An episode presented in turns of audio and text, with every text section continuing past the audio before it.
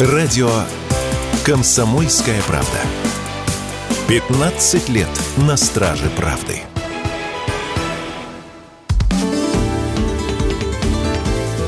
Непарадные портреты с Александром Гамовым. На радио «Комсомольская правда».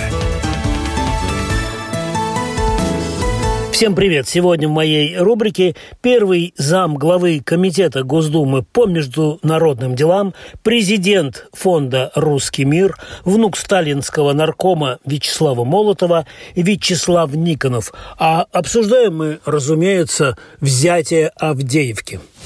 Я сегодня в большой игре впервые услышал, как э, э, Вячеслав Никонов полностью фразу Вячеслава Молотова э, цитирует. «А, «Наше дело правое, враг будет разбит, победа будет за нами». А раньше вот вы второе предложение как-то опускали, и однажды в интервью мне сказали, вот Авдеевку возьмем, это было где-то, может быть, полгода назад – тогда, тогда я буду произносить полностью фразу дедушку, дедушкину. Я правильно, э, значит, излагаю или что-то не так было? Да, абсолютно правильно. Ну, э, действительно, когда началась специальная военная операция, большая игра из еженедельной аналитической программы превратилась в такую в ежедневную, причем много раз в течение дня, э, информационно-аналитическую боевую передачу. И э, э, она идет в прямом эфире. Боевая игра, прямом... боевая игра. Да, она вполне боевая. Когда в прямом эфире э, важно э, э, прежде всего экономить время и укладываться во время. Так, например, мне надо заканчивать ровно секунда в секунду по таймеру, за которым я внимательно слежу. Э, и э, когда экономишь время, ну, э, естественно, в том числе и в этой формуле, я сначала начал говорить, наше дело правая победа будет за нами, просто из экономии времени.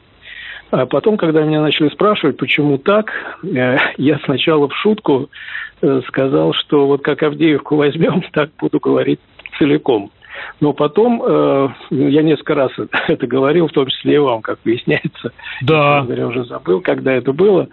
Но э, потом э, я понял, что на самом деле это серьезно, потому что Авдеевка – это важнейший стратегический пункт, который укрепляли больше, чем что бы то ни было на протяжении последних 10 лет. И взятие Авдеевки является очень серьезной стратегической победой, которая будет свидетельствовать о том, что мы явно уже стоим на победу. И поэтому, да, сегодня я э, после взятия Авдеевки в первом же эфире э, сказал э, полную фразу, которую мой дед Вячеслав Молотов произнес 22 июня 1941 года. «Наше дело правое, враг будет разбит, победа будет за нами». И журналист комсомолки, да, журналист комсомолки сразу же это заметил. Скажите, пожалуйста, Вячеслав Алексеевич, к вам вопрос как к историку. Вот взятие или ну взятие освобождение Авдеевки э, с каким эпизодом Великой Отечественной можно сравнить или с несколькими ну, эпизодами? Ну, вряд ли это можно с чем-то сравнивать в истории Великой Отечественной, потому что там масштабы военных действий, конечно, были совершенно другие. Но то, что сейчас э, сложилась ситуация, при которой мы сами выбираем, где наносить следующий удар, стратегический, тактический, это ситуация, которая у нас э, в, э, тогда, в годы Великой Отечественной войны, появилась только после Курской битвы.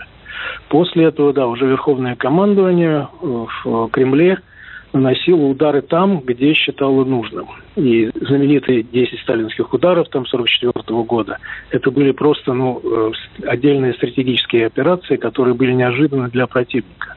Вот сейчас сложилась где-то такая ситуация, когда мы действительно можем наступать на любом направлении. На Запорожском, на Купянском, на э, Авдеевском направлении, на направлении Часового Яра, направлении Харькова – и так далее. То есть направлений очень много, и враг гадает и явно не угадает с направлением нашего главного удара или главных ударов. Так сложилось, а, что журналист э, кремлевского пула Амов в такие моменты оказывается где-то вот, ну, в командировке с верховным главнокомандующим. Вот мы были в Екатеринбурге, потом, э, потом в Челябинске, вы знаете, и там много, в общем-то, говорилось на эту тему, особенно рабочие на Уралвагонзаводе. А, и у меня сложилось, вот сейчас я задним числом, задним умом понимаю, что э, Путин предчувствовал, что-то такое. Видимо, были какие-то доклады, и в нем такое настроение какое-то было, как вот как на Чукотке, понимаете? Или он или всегда вот. Ну, короче, э, эпизод, что в 4 утра министр обороны докладывает верховному главнокомандующему о взятии Авдеевки. В истории Великой Отечественной войны были такие эпизоды? Ну, такие эпизоды были неоднократно, но то, что э, этот э, день, этот час, 4 утра 17 февраля 2024 года будет в будущих учебниках истории, у меня сомнений нет. А может быть уже в тех учеб... или в том учебнике истории, которым 1 э, сентября уже окажется на партах наших детей. Поэтому, да, это историческая дата, я считаю, важная, и она важна и с стратегической точки зрения – сейчас сложно сказать, какое воздействие э, взятие Авдеевки окажет на всю ситуацию. Но, очевидно, впервые в Авдеевке мы сталкиваемся с ситуацией, когда оборонительные порядки, причем э, эшелонированные, готовившиеся на протяжении многих лет, они просто посыпались. Вот насколько э, это может вызвать цепную реакцию рассыпания украинских вооруженных сил на других направлениях, мы скоро увидим. Хотелось бы, чтобы это было так, хотя, конечно, э, враг еще весьма силен. Ну и Запад при всех его э, колебаниях в поддержке Украины и в ограниченных возможностях поддерживать ее неограниченное количество времени, э, тоже э, понимает, что мы сейчас явно э, начинаем выигрывать. Но э, амплитуда колебания Запада будет э, усиливаться, увеличиваться, я не знаю как, после Авдеевки? Ну, во всяком случае, это уже испортило здорово настроение э, всем участникам Мюнхенской конференции. Э, есть информация, что вообще э, Зеленский отдал приказ до конца Мюнхенской конференции Авдеевку точно не сдавать, потому что ему там надо было все-таки клянчить деньги под будущие победы. Но не получилось. Бежали. Бежали, я считаю, позорно. Прежде всего, эти хваленные азовцы, которые были всех, э, быстрее всех и впереди всех, бежали, только пятки сверкали. Поэтому, э, конечно, Запад был разочарован. Э, вопрос о выделении средств ну, Европейский Союз уже принял решение. Выделение средств не очень большое. Евросоюз как целый это 50 миллиардов, но на длительный период времени, на 5 лет, и большинство этих денег останется, естественно, в Европе. В Америке пока мы видим э, тупик в отношениях между Байденом и Конгрессом, который не хочет играть в байденовские игры. Республиканцы считают, что это не, не их война. И если готовы выделять деньги, то в качестве ленд-лиза, то есть в кредит. Но mm-hmm. Украина, ясно, что не, платеж, не платежеспособное государство и, и, и так уже обременено этими кредитами. Поэтому э, я э, уверен, почти уверен, что в какой-то этап э, американцы бросят Киев, как они бросали всех своих союзников э, на протяжении последних десятилетий, как они это делали в Ираке, в Афганистане, ну и так далее. Поэтому да, бросят. А когда, сказать сложно. Пока что еще нельзя утверждать, что Украина не получит американских денег. Может получить. Может получить много американских денег. Но сейчас ситуация такая, что на эти деньги особенные вооружения ты не купишь, потому что негде.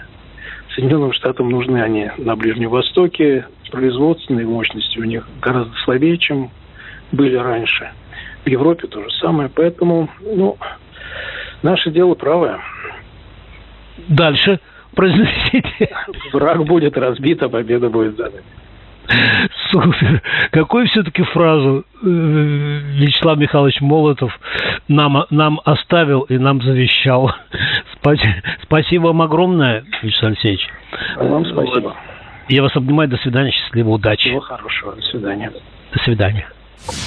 Это был первый замглавы Комитета Госдумы по международным делам, президент фонда «Русский мир», внук сталинского наркома Вячеслава Молотова, Вячеслав Никонов. А обсуждали мы, конечно же, победу, взятие крепости Авдеевка. Э, более подробно мою беседу вы можете прямо сейчас посмотреть на сайте kp.ru. А с вами был Александр Гамов. Всем счастливо. Пока берегите себя в эту промозглую погоду. Непарадные портреты с Александром Гамовым.